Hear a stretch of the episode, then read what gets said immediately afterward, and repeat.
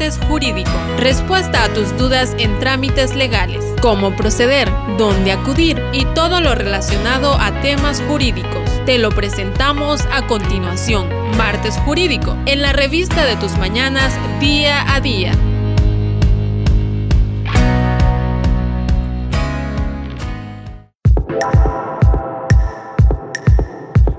11 de la mañana más 3 minutos. Agradecemos amigos y amigas que siguen conectados y conectadas a la voz que está con vos. Y también le damos la bienvenida a los que se van sumando a esta hora de la mañana, en este martes jurídico. Ya Leti se encuentra con nosotros la abogada Dunia Pérez del equipo de reflexión, investigación y comunicación ERIT. Bienvenida Dunia. Qué bueno que nos encontramos nuevamente.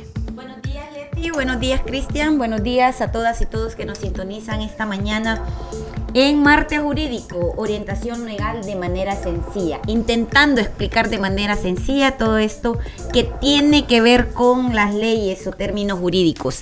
Leti, ¿usted qué opina, Leti? ¿Hacemos el examen a Cristian del tema anterior o, nos vamos? O se lo hacemos a Leti. O se lo hacemos a Leti o nos vamos específicamente al tema que Leticia Castellano nos sugirió para este martes. Y es que el Estado de Honduras ha convocado a la familia y también amistades y al público en general al acto público de reconocimiento de responsabilidad internacional en el caso de Eras García. Este 12 de junio en la ciudad del Progreso Lloro, el Estado de Honduras, amigos y amigas, pedirá perdón públicamente por el asesinato de Herminio Deras y por las graves violaciones a los derechos humanos que sufrió su familia. Esta acción de perdón se enmarca en la sentencia de la Corte Interamericana de Derechos Humanos contra el Estado de Honduras por encontrarlo responsable internacionalmente del asesinato de Herminio y de las violaciones a los derechos sociales y políticos. Herminio Oderas fue un dirigente sindical, el segundo secretario del Partido Comunista de Honduras en la década de los 80. La mañana del 29 de enero de 1983 fue asesinado en San Pedro Sula por los escuadrones de la muerte del Batallón 316, brazo armado del Estado que fue encargado de eliminar, intimidar y neutralizar a la oposición política en aquel entonces. Es por esta razón que estamos hablando y vamos a hablar el día de hoy sobre el caso de Herminio y sus implicaciones con el Estado de Honduras. Estamos listos por acá con la abogada Dunia Pérez estoy, para. Estoy impresionada con ustedes la tremenda introducción que han realizado esta mañana en el martes jurídico, que corresponde efectivamente hablar eh, de un hombre eh, que jugó un papel muy importante en la década de los 60, eh, 70 y 80 que fue la década en que fue asesinado, como ustedes muy bien lo mencionaban. Aparte de eso, Leti, a mí este caso en lo particular me conmueve muchísimo porque, como ustedes saben, su hermana eh, Albaderas es nuestra compañera y ella jugó un papel eh, sumamente importante para la exigencia y búsqueda de justicia a nivel internacional, ya que en Honduras se les negó esa justicia tan anhelada por la familia Dera García. Pues bien, como ustedes bien lo decían, yo, yo estaba pensando cómo presentar a Herminio Deras, cómo explicarle a nuestra audiencia quién era Herminio Deras.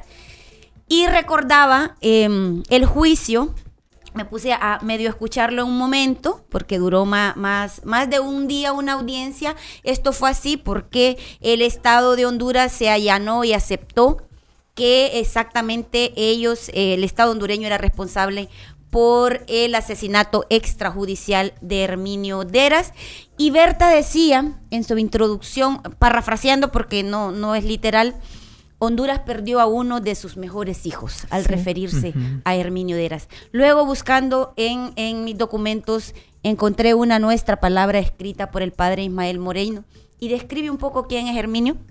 Leti Cristian, si me lo permiten, voy a compartirlo y quiero que este martes jurídico sea diferente porque no es un tema meramente jurídico de trámites y procedimiento hondureño. Pero dice esta nuestra palabra del 30 de mayo del 2022 progreseño, hondureño y con sangre salvadoreña. Herminio Dera fue un ser humano excepcional. Cuentan que así como amaba y se entregaba a la lucha social, política y magisterial, amaba a su esposa y a sus hijos y sus padres y hermanas y hermanos. Lo encontraban siempre que necesitaban su presencia y su apoyo. Una persona como Herminio Deras es de las que estorban por su palabra y por su testimonio estorba a quienes se lucran de la mano de obra de las trabajadoras y trabajadores y estorba a quienes ocupan cargos como dirigentes, obreros y populares, pero guardan silencio ante los abusos cometidos por patronos, todo por no arriesgar sus posiciones y mantener privilegios adquiridos. Creo yo, Leti, que ese era Herminio Deras y por eso lo, mataron. Era un hombre que eh, como que vivió varias etapas y momentos en su vida, desde educador popular a ser un maestro, eh, organizador de obreros y obreras, eh, y luego estar, por supuesto, en, en movimientos como el magisterio. Ese era Herminio Deras. Y como ustedes lo decían, el 29 de enero de 1983 fue asesinado por, digo por supuesto, bueno, aunque ya quedó, porque hubo un proceso penal en Honduras y fue condenado a una persona. Por suponerlo, eh, por supuestos o miembros del temible batallón 316 que eh, no solo se fue Herminio Deras, hay muchísimas más víctimas, hay más de 130 desaparecidos que están muy bien eh, registrados por COFADE, por el mismo CONADE, que todavía están esperando y buscando dónde están esos cuerpos de esas personas que luchaban. Y se les conocían en aquellos años como comunistas. Bueno, como mencionaba también Leti Cristian, ante la negativa de justicia, ustedes saben que eh, tenemos cuatro sistemas de protección en materia de derechos humanos. Quiero explicar esto rápidamente para que eh, nuestra audiencia entienda por qué, se, por qué a nivel internacional y qué no a nivel nacional. Pues tenemos cuatro sistemas de protección de los derechos humanos. Tenemos el sistema europeo, tenemos el sistema africano, tenemos el sistema universal de los derechos humanos que es creado por Naciones Unidas y luego tenemos el sistema interamericano de derechos humanos creado por la Organización de Estados Americanos OEA. Este es el sistema al cual em, las organizaciones de derechos humanos, las víctimas, eh, acuden a este sistema. Leti, ustedes escuchan hablar que la Comisión Interamericana de Derechos Humanos, que la Corte Interamericana de Derechos Humanos. Pues bien, este sistema interamericano está conformado por estos dos organismos. La Comisión Interamericana de Derechos Humanos tiene su sede en Washington, D.C., Estados Unidos. Y la Corte Interamericana de Derechos Humanos tiene su sede en Costa Rica, en San José, Costa Rica. Para llevar un caso de violaciones a derechos humanos hay que cumplir ciertos requisitos. Primero, Ah, cuando hay un proceso, por ejemplo, y, voy a poner ejemplos para que la gente le quede claro. Me imagino que le suena el caso de José Isabel Morales, caso de Chabelo Morales.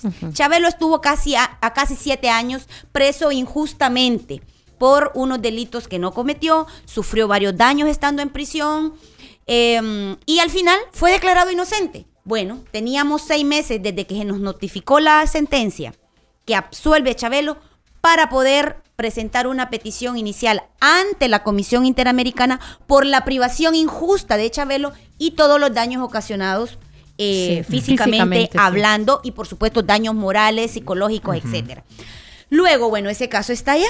Todavía no sabemos si va a ser admitido. Pero luego, Leti, la, la comisión después de analizar este tipo de casos, eh, de mandar escritos, regresar escritos, pasar al Estado, el Estado observa, eh, decide que sí hubo violaciones a derechos humanos en relación a la Convención Americana de Derechos Humanos, como el derecho a la vida, eh, por ejemplo, la organización sindical, la libertad, eh, la libertad de expresión, eh, libertad de reunión, todos los derechos que son más de 30 que están consagrados en la Convención Americana de Derechos Humanos. Y dice la Comisión, efectivamente, el Estado de Honduras, al tener privado de libertad Chabelo, violó derechos humanos de acuerdo a la Convención y hay un momento en una etapa que se llama eh, para buscar una solución amistosa, Leti y Cristian. Cuando eso no ocurre, la comisión decide pasarlo a la Corte Interamericana de Derechos Humanos y van a una audiencia pública. Si nuestra audiencia recuerda aquí en los noticieros de zona informativa,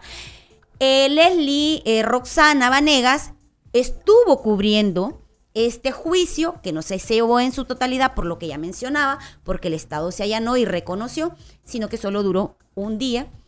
Entonces ahí decide y eh, si encuentra responsable internacionalmente al Estado de que violó derechos humanos, entonces hay una sentencia. Aquí pasó algo em, muy duro desde mi punto de vista, em, porque fueron esta sentencia se logra 39 años después del asesinato extrajudicial de Herminio de Era García. Para la familia Leti es tan dolorosa ahora que yo revisaba la sentencia para ver un poco los tiempos. Imagínense ustedes, el 6 de febrero del 2002 se presentó la petición inicial y fue hasta octubre del 2022 que la Corte Interamericana de Derechos Humanos notifica a las partes la sentencia. Imagínense, cuántos años, ocurrieron. Esto es terrible. Y terrible, ¿por qué, Leti? Porque el padre murió, o sea, se suicidó, ¿verdad? Cayó en depresión después de que le asesinaran a su hijo y se suicidó. Su madre falleció, igual esperando justicia, un hermano, una hermana.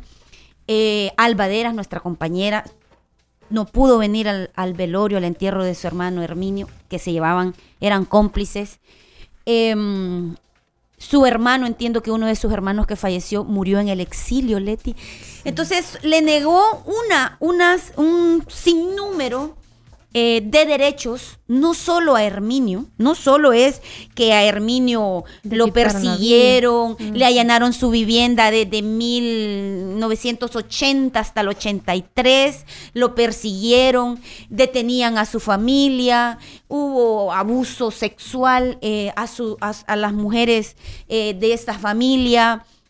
Entonces, que desde esta fecha a, a ahora, o sea, a finales del año pasado, Em, hayan encontrado un poquito de justicia, Leti, em, a mí me conmueve profundamente y admiro realmente a esta familia que em, haya seguido tantos años, Leti, ¿verdad? Tantos años. Por supuesto que esto implicó el acompañamiento de organizaciones como COFADE y como la FIT, una organización internacional que estuvieron representando a la, a la familia Herminio Dera García. ¿Y cómo funciona la Corte Interamericana? Bueno, la comisión hace como el papel de fiscal. Ya. Es quien decide, bueno, aquí sí hay unos, em, unos derechos violados por parte de X y Estado y eh, voy a darles, o el mismo reglamento les dice, bueno, tienen tanto tiempo para que intenten las víctimas, sus representantes y el Estado de Honduras. Eh, ya decíamos, creo en una ocasión, Procuraduría, General de la República, ah, el procurador. A través de Procuraduría le da un espacio para ver si llegan a un acuerdo, pero no, hay. Entonces viene la comisión y pasa el expediente y el caso y le dice, señores de la Corte, jueces, porque ya son jueces, en la comisión son comisionados y en la Corte son jueces. Señores jueces, aquí tienen un caso, esta comisión considera que el Estado de Honduras ha violado tantos derechos a Herminio Deras y a la familia de García. Pues miren, si me preguntan ustedes qué implicaciones tiene esta sentencia, no solo para el Estado de, de Honduras, para el Estado de Honduras directamente porque tiene que cumplir con un sinnúmero de puntos resolutivos de esta sentencia que desde mi punto de vista es una de las sentencias más completas que hay hasta ahora.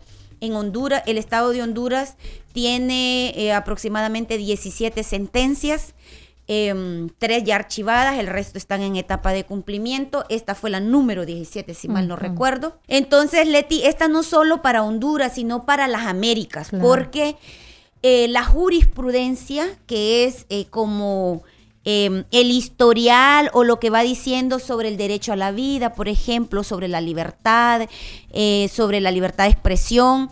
Eso lo hacen uso de ello los, las organizaciones de derechos humanos para poder documentar, Leti, violaciones a derechos humanos, por ejemplo, en relación a este caso de Herminio, reconoce la Corte que se da en un contexto bastante difícil porque es los 80, en un contexto de impunidad. Las fuerzas públicas, de seguridad pública, están jugando un papel eh, eh, de graves violaciones o cometiendo graves violaciones a derechos humanos. Esto se reconoce, esto como memoria histórica, esta sentencia es sumamente importante y no solo porque la Corte lo reconoce, Leti, sino que manda al Estado de Honduras a que cumpla con, con ciertos puntos que eh, quizás voy a compartir algunos, no todos, pero yo, si a alguien le interesa conocer la sentencia, la puede encontrar en la web.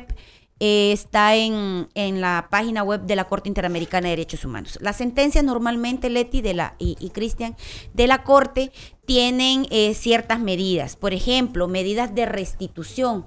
Por ejemplo, fíjense ustedes que qué injusto eran esas autoridades en este momento que abrieron investigación investigaciones en contra de Herminio, porque lo consideraban un comunista, un pícaro, un lépero, como peligro para el un peligro para el Estado. Abrieron eh, expedientes judiciales, eh, administrativos, en, en contra de su compañera Otilia, por ejemplo. Entonces, uno de los puntos resolutivos es que el Estado debe cerrarle esos expedientes tanto eh, en contra de, Herminio como en contra de su esposa Otilia.